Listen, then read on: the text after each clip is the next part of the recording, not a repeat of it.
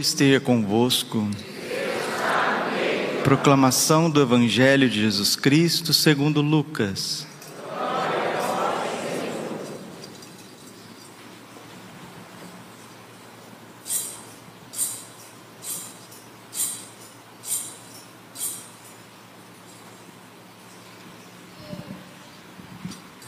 Naquele tempo, disse Jesus aos seus discípulos: Haverá sinais no sol e na lua nas estrelas. Na terra as nações ficarão angustiadas com o pavor do barulho do mar e das ondas. Os homens vão desmaiar de medo só de pensar no que vai acontecer ao mundo, porque as forças do céu serão abaladas. Então eles verão o Filho do Homem vindo numa nuvem com grande poder e glória. Quando estas coisas começarem a acontecer, levantai-vos e erguei a vossa cabeça, porque a vossa libertação está próxima. Tomai cuidado para que vossos corações não fiquem insensíveis por causa da gula, da embriaguez e das preocupações da vida, e esse dia não caia de repente sobre vós. Pois esse dia cairá como uma armadilha sobre todos os habitantes de toda a terra. Portanto, ficai atentos e orai a todo momento, a fim de terdes força para escapar de tudo o que deve acontecer e para ficardes em pé diante do Filho do Homem. Palavra da salvação. Ave Maria, cheia de graça, o Senhor é convosco. Bendita sois vós entre as mulheres, bendito é o fruto do vosso ventre, Jesus. Santa Maria, Mãe de Deus, rogai por nós, pecadores, agora e na hora de nossa morte. Vinde Espírito Santo, vinde por meio da poderosa intercessão do Imaculado Coração de Maria, vossa amadíssima esposa. Podemos sentar um pouquinho. Jesus, manso, humilde de coração. Senhor meu Deus, a vós elevo a minha alma. E é isso mesmo. O advento é um tempo de elevar a alma a Deus, porque a alma às vezes está baixa, está caída, está prostrada na poeira, nos problemas desta vida. Senhor meu Deus, a vós elevo a minha alma. O salmo está pedindo para que nós possamos elevar a nossa alma a Deus. E o finalzinho do Evangelho termina também com essa exortação para a gente ficar em pé. Portanto, ficar atentos e orai a todo tempo, a fim de terdes força para escapar de tudo que deve acontecer e para ficardes em pé diante do Filho do Homem. O que, que significa essa expressão? Estar de pé diante do Filho do Homem é estar na graça de Deus. O que, que adianta a pessoa vir na igreja e não estar na graça de Deus? A alma não está elevada e o corpo não está em pé, está prostrado, está caído no pecado. Quando a gente começar a ter responsabilidade e amor com Deus e vir à missa aos domingos, pelo menos aos domingos, que é mandamento de Deus, né? Guardarás o domingo e os dias santos, santificarás o dia do Senhor, está no Decálogo, né? Depois também os apóstolos, nos Atos dos Apóstolos, as aparições de Jesus ressuscitado a São João no Apocalipse, sempre é no domingo, o dia do Senhor. O nome já fala, dia do Senhor. Se nós não santificamos o domingo, não adianta nada. As pessoas perderam absolutamente a noção dos mandamentos de Deus. Não ache que as pessoas que estão aí por aí e até aqueles que vêm na igreja compreendem as coisas não. Não, não, não, não, não. Porque tudo na vida que a gente vai fazer, a gente tem que dedicar. Até uma pessoa que faz bolo, se ela não dedicar as receitas, o bolo não sai bem. Né? Coisa simples. A senhora que costura, se ela não dedicar a costura, a costura não vai sair bem. Qualquer coisa simples da vida, você precisa de dedicação. Até o borracheiro que está ali consertando os pneus, os estepes, se ele não se dedica, se ele não treina, se ele não aprofunda, se ele não gasta tempo, se ele não pesquisa, ele vai perder. A concorrência vai assumir o lugar dele. Agora, quando a gente vai ser cristão, parece que todo mundo já é doutor, né? Ninguém precisa se esforçar para ser católico, parece que já está tudo pronto, né? Se for perguntar um por um os mandamentos divinos, eu tenho até vergonha, vocês vão me desculpar. Aí perguntar os mandamentos divinos um por um, dá até vergonha, o povo não sabe. Você perguntar os, os sacramentos, quais são os sacramentos? Pergunta um por um, também não sabe. Pergunta quais são os mistérios do terço, do rosário? Não sabe. Mas, gente, se a gente não sabe essas coisas, o que, que a gente está fazendo nesta terra? O que, que a gente veio fazer nesse mundo? E aí já vai mostrando o nível de seguimento de Jesus. Então, para que esta, esse abatimento, é, essa ignorância religiosa possa ser vencida, o que, que Deus faz? Deus dá um tempo para a gente fazer penitência. O advento é um tempo da gente corrigir as nossas deficiências, sejam elas quais forem, sejam deficiências na catequese, sejam deficiências na oração, sejam defi deficiências nos relacionamentos, que aí é mais difícil porque depende dos outros, né? A catequese ainda depende de você, a oração depende de você, às vezes o teu trabalho, querendo ou não, depende de você. Lógico, a gente nunca trabalha sozinho, sempre está do lado das pessoas. Agora, os relacionamentos do dia a dia, pai, mãe, irmão, filho, filha, companheiro de, de, de, trabalho, de serviço, aqueles que prestam serviço, aí já é mais complicado. Mas tratando de nós com Deus, é um tempo de graça, é um tempo de misericórdia, é um tempo para pôr a vida em dia. Mostrai-me ao Senhor os vossos caminhos e fazei-me conhecer a vossa estrada. Vossa verdade me oriente e me conduza, porque sois o Deus da minha salvação. O Senhor é piedade e retidão e reconduz, olha, reconduz ao bom caminho os pecadores. Isso é o advento, reconduzir ao bom caminho. Padre, mas eu, eu estou no bom caminho. Está no bom caminho? Quando que foi sua última confissão? Você está comungando na graça de Deus? Tem rezado o terço todos os dias? Tem meditado a Bíblia? Tem vindo na igreja fazer adoração? Está certo que você quer ser santo, buscar a santidade, buscar o caminho do céu? Se você não tem essas coisas ainda, é porque não está no bom caminho, está perdido. E o advento vem para reconduzir ao bom caminho os pecadores. Ele dirige os humildes na justiça. O que é justiça, Padre? ele dirige os humildes na santidade e os pobres ele ensina o seu caminho. É tempo de catequese. Oséias capítulo 4, versículo 6. O meu povo se perde por falta de conhecimento. O Papa Bento XV dizia que a ignorância religiosa é a causa principal das almas se perderem no inferno. Quanto protestantismo, gente que não conhece os sacramentos, não conhece a beleza da Eucaristia, não adora o Santíssimo Sacramento, não sabe fazer confissão, não sabe fazer um ato de contrição. Digo o ato de contrição, não sei, né? As pessoas muitas vezes entram na igreja, saem da igreja, não sabem entrar dentro da igreja. Quando a gente entra ali na porta da igreja, a gente leva o joelho direito no chão. Quando a gente vai sair da igreja, a gente leva o, o joelho direito no chão. Isso chama-se genuflexão. Isso é o básico. A gente entra, ajoelha. Ah, eu não posso ajoelhar. Ué, não pode ajoelhar. No meio de dez pessoas, é três que não pode ajoelhar. Sete pode. Eu não estou falando dos três que não pode ajoelhar. Eu estou falando de quem pode ajoelhar e não ajoelha. Não ajoelha. Não ajoelha não é porque não sabe que não pode ajoelhar, não, é porque não dobra mesmo diante de Deus. Se você já não dobra o joelho diante de Deus ao entrar na igreja, você acha que você vai dobrar outras coisas diante de Deus? Não dobra mesmo, não dobra. Aí fica aquela coisa vazia, aquela coisa corrida, e o salmo está dizendo que o advento é o tempo do Senhor dirigir os humildes na santidade e os pobres ele ensina o seu caminho. Qual que é o caminho, Padre? o caminho é o arrependimento. Por isso que nós estamos vestidos de roxo, porque Jesus vem no Natal e nós precisamos receber Jesus.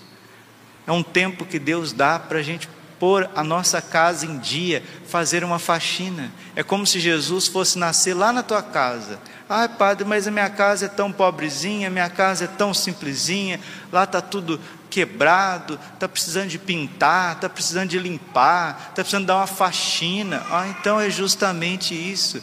O advento é o tempo da faxina. O advento é o tempo da limpeza.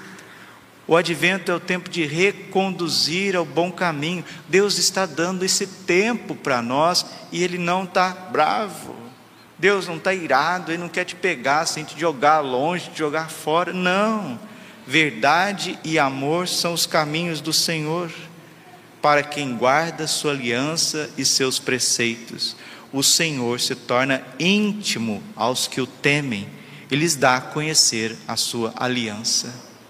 Deus quer ser íntimo seu. em outras palavras, Deus quer te fazer um místico, porque uma pessoa mística é uma pessoa íntima de Deus. O místico ele sente com Jesus, ele pensa com Jesus, ele age com Jesus. Nossa Senhora é mãe da esperança. Se você está desesperado, se tem alguma coisa na tua vida que não está bem, Nossa Senhora é mãe da esperança, mãe da misericórdia. E a palavra de Deus, nesse primeiro domingo do advento, nos faz abrir as portas do coração à esperança. E agora, primeira leitura, Jeremias capítulo 33, versículo 14. Primeira leitura. Eis que virão dias, diz o Senhor, em que farei cumprir a promessa de bens futuros para a casa de Israel e para a casa de Judá. Eis que virão dias que trareis bem, bens futuros. Olha, olha a promessa, olha a esperança, gente. Abrir a porta do coração para uma transformação de vida autêntica. Naqueles dias, naquele tempo, versículo 15: farei brotar de Davi a semente da justiça. O salmo falou de justiça, que é santidade. Jeremias está falando de justiça, que é santidade. É viver uma vida em Deus, viver uma vida no Espírito. Farei brotar de Davi a semente da justiça, que fará valer a lei e a justiça em toda a terra. Justiça na Bíblia significa santidade. Deus vem e governa a minha cabeça, governa a minha mente, os meus pensamentos e os meus sentimentos. E o meu corpo, os meus sentidos e os meus instintos, eles estão sobre a rédea do Espírito Santo. Isso é justiça na Bíblia. Naqueles dias, Judá, quem que é Judá? Sou eu, você. O que, que é a casa de Israel? É a tua família, é minha família. Naqueles dias, Judá será salvo. Qual que é o seu nome? Diga o seu nome. O meu é Braulio, Padre Braulio. Naqueles dias, Padre Braulio, o Senhor será salvo. E Jerusalém terá uma população confiante. Este é o nome que servirá para designá-la o Senhor é a nossa justiça. De novo, quatro vezes. Três vezes numa leitura pequenininha de Jeremias, uma vez no Salmo, justiça. E no Evangelho, capítulo 6, versículo 33 de São Mateus, é aquele versículo que não quer calar, né? que é até a aclamação do Evangelho. Buscai em primeiro lugar o reino de Deus, a sua justiça, a sua a sua e tudo mais vos será dado em acréscimo. O que é buscar a justiça? Dar a Deus o que é de Deus. As pessoas estão atrofiadas, religiosamente atrofiadas, não rezam, não estudam, não buscam o catecismo, não sabem entrar na igreja, não sabem sair da igreja, não têm amor por Jesus, e depois quer bênção, depois quer graça, depois quer paz, depois quer que tudo fique tranquilo. Né? Então tá bom, eu jogo num time de futebol, né? Eu jogo no time, fui contratado para jogar no time. Então eu saio, vou na festa, vou passear, vou mexer com outras coisas, vou mexer com gado, vou mexer com fazenda. De vez em quando eu apareço lá no time para jogar bola. De vez em quando eu apareço lá. Aí eu quero salário, quero ser feliz, quero que todo mundo me trata bem. Ah, mas espera aí qualquer jogador profissional, ele se dedica àquilo que ele está fazendo, né? Porque ele é bem remunerado, inclusive. Agora, nós católicos, nós somos contratados por Deus para viver na justiça, para fazer o que é certo, para educar os nossos filhos, para transmitir a fé católica aos nossos filhos. Fazemos tudo e depois aparecemos diante de Deus assim como se tivesse tudo resolvido e queremos que a porta do céu esteja aberta para nós. Isso não é celebrar Natal. Natal, isso não é Natal. Quem vive assim não vai celebrar Natal. Aí o Natal dessas pessoas, sabe o que é? Cachaça. Cachaça, indigestão, né? enche a barriga de carne, música mundana, aquele chororô danado, que é um emocionalismo, que não é amor coisíssima nenhuma, é uma hipocrisia danada. Isso não é Natal, porque não preparou, não foi justo, não deu a Deus o que é de Deus. E nosso Senhor, com misericórdia, Ele está falando para você: meu filho, pare de viver assim, minha filha, para de viver assim. E a leitura de Tessalonicenses também continua trazendo esperança para quem quer, né? Para quem quer. O Evangelho diz que para o bom entendedor, meia palavra basta, meia palavra. E diz São Paulo aos Tessalonicenses, capítulo 3, versículo 12 seguintes: O Senhor vos conceda que o amor entre vós e para com todos aumente e transborde cada vez mais. Aumente e transborde. São Paulo usa dois superlativos: aumentar e transbordar. Está vendo? Ah, o padre é exigente demais, o padre quer que a gente reza. O pa... Não, não sou eu, querido. Eu como arroz com feijão. É o Espírito Santo. Ele está dizendo que é para aumentar, para transbordar sempre mais, a exemplo do amor que temos por vós. Quem que é o exemplo do amor? Jesus. Quem que é o exemplo do amor? A Santíssima Virgem. Quem que é o exemplo do amor? Os santos que derramaram sangue por nós que assim Ele confirme os vossos corações, aqui ó, numa santidade sem defeito aos olhos de Deus, nosso Pai, no dia da vinda de nosso Senhor Jesus Cristo. Que Ele confirme cada um de vós numa santidade sem defeito. Aí eu sou contratado para pintar essa parede aqui, para deixá-la sem defeito, para deixá-la bonita, preparada para o Natal. Só que eu vou jogar bola, vou jogar videogame, eu vou passear, eu vou fazer churrasco, não sei o quê. Você acha que a hora que eu vou chegar aqui, a parede vai estar tá bonita, sem defeito? Não, vai estar tá uma obra embargada. Vocês já viram falar de um tal de VLT que tem por aí? VLT, né? É uma obra embargada, é um negócio que está aí largado, caído, está é, sem, sem cuidados, um negócio que só traz transtorno para os outros.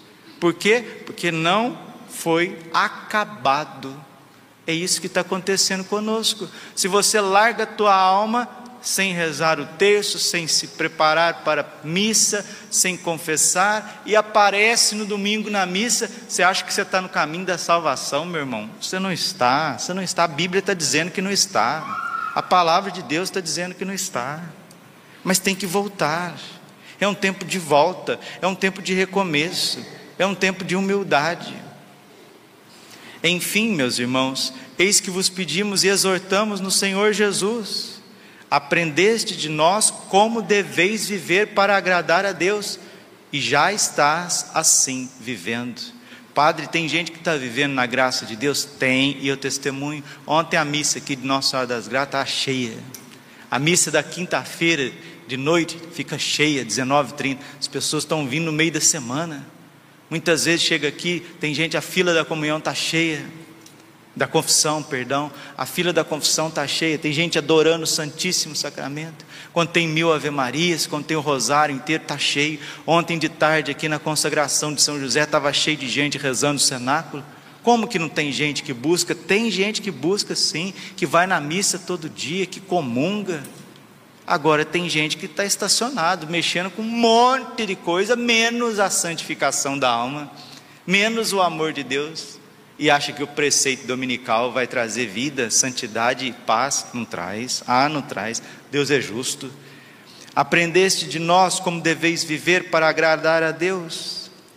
E já estáis vivendo assim, aqueles que são humildes e obedecem. E aqui que está a palavra, eu achei mais bonito. Fazei progressos ainda maiores. Aqui a palavra é para aqueles que estão se doando A palavra é aqueles que estão se esforçando, que Deus quer de nós, cada um de nós, se você está se esforçando, buscando, progressos ainda maiores. Conheceis de fato as instruções que temos dado em nome do Senhor. O apóstolo dava instruções para as pessoas. Assim também nós também precisamos ser bem instruídos. São João Bosco escreveu um livro para os jovens chamado assim: O cristão bem instruído, o cristão bem formado. O evangelho está falando de uma volta de Cristo e de uma tribulação que vai acontecer na face da terra. Essa tribulação vai ser tão grande, diz o evangelho, que os homens vão desmaiar de medo só de pensar no que vai acontecer. Ah, não, eu estou tranquilo, isso não vai acontecer agora, não. Então tá bom, você sabe, né? Até a hora que vai acontecer. Quem manda em Deus é você, né? Então você pode ficar tranquilo, de boa, né? Precisa confessar, né? Precisa vir na missa. Não precisa, você já sabe o que vai acontecer no mundo. Ou então vem cá fazer homilia, porque já sabe o que vai acontecer, quando que vai acontecer, do jeito que vai fazer.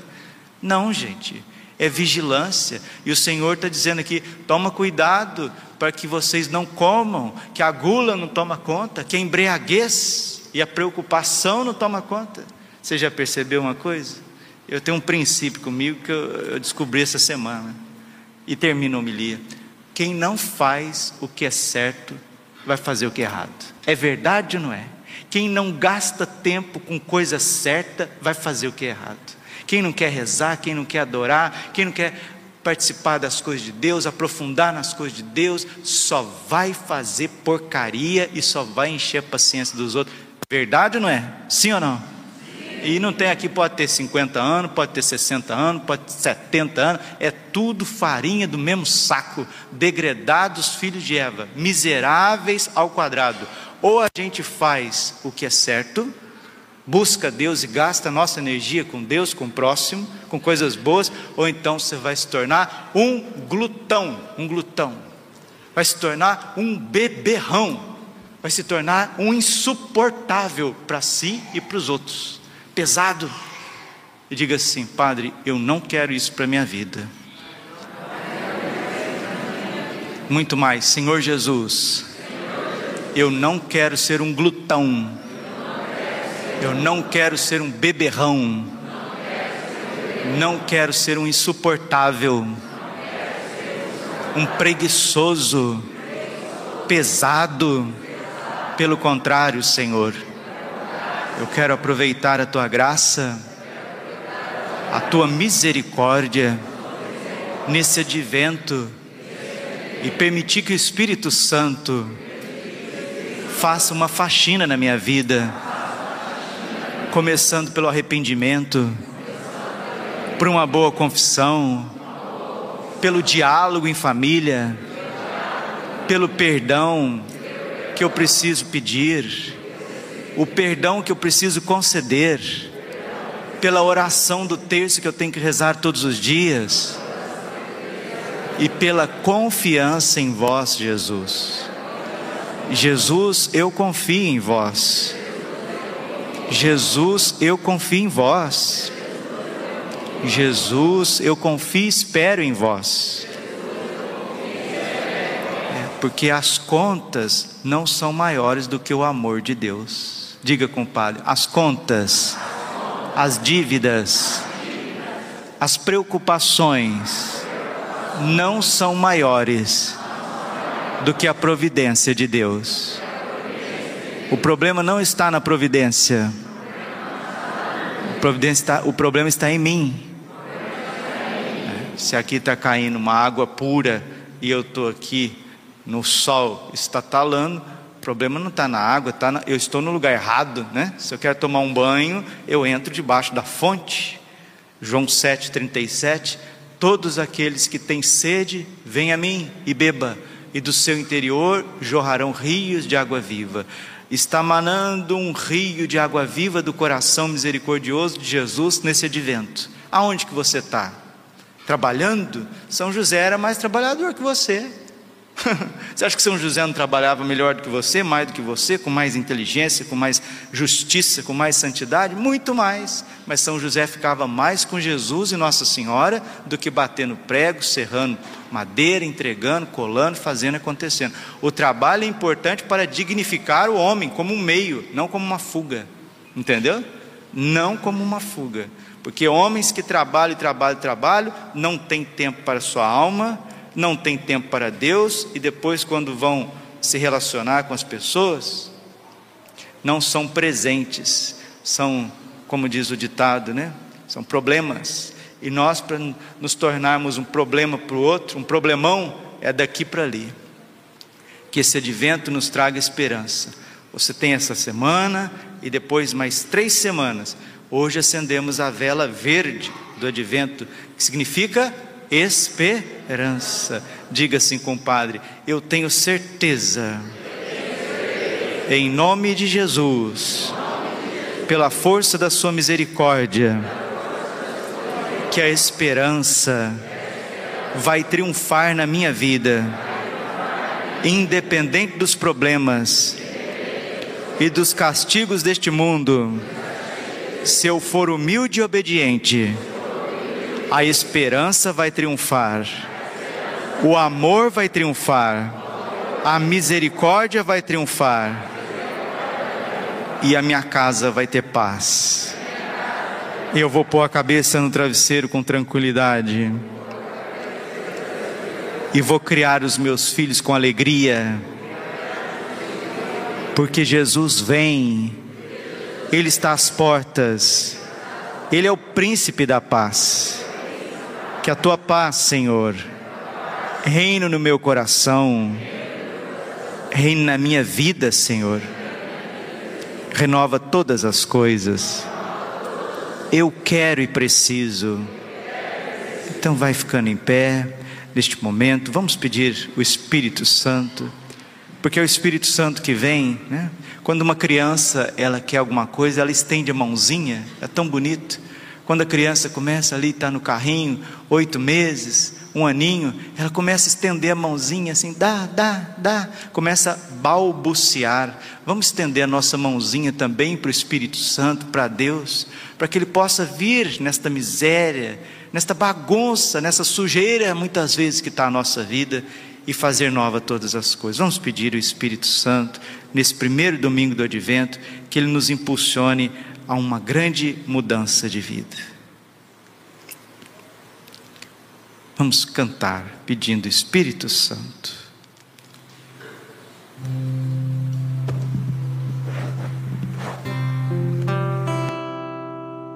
Espírito de Deus, vem e fica aqui. Isso, vem Espírito de Deus.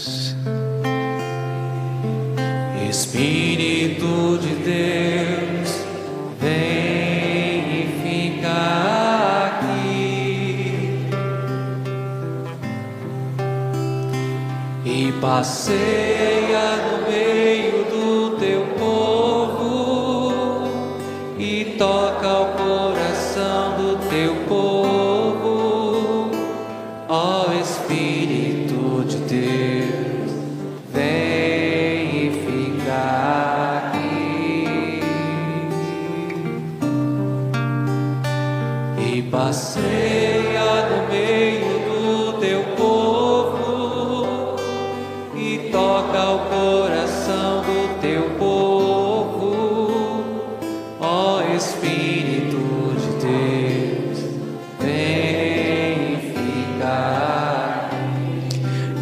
do Espírito de Deus, de fé, de confiança, vamos professar a nossa fé, porque é para isso que nós estamos nesse mundo, estamos nesse mundo, é para isso que nós fomos contratados por Deus, não para fazer outra coisa.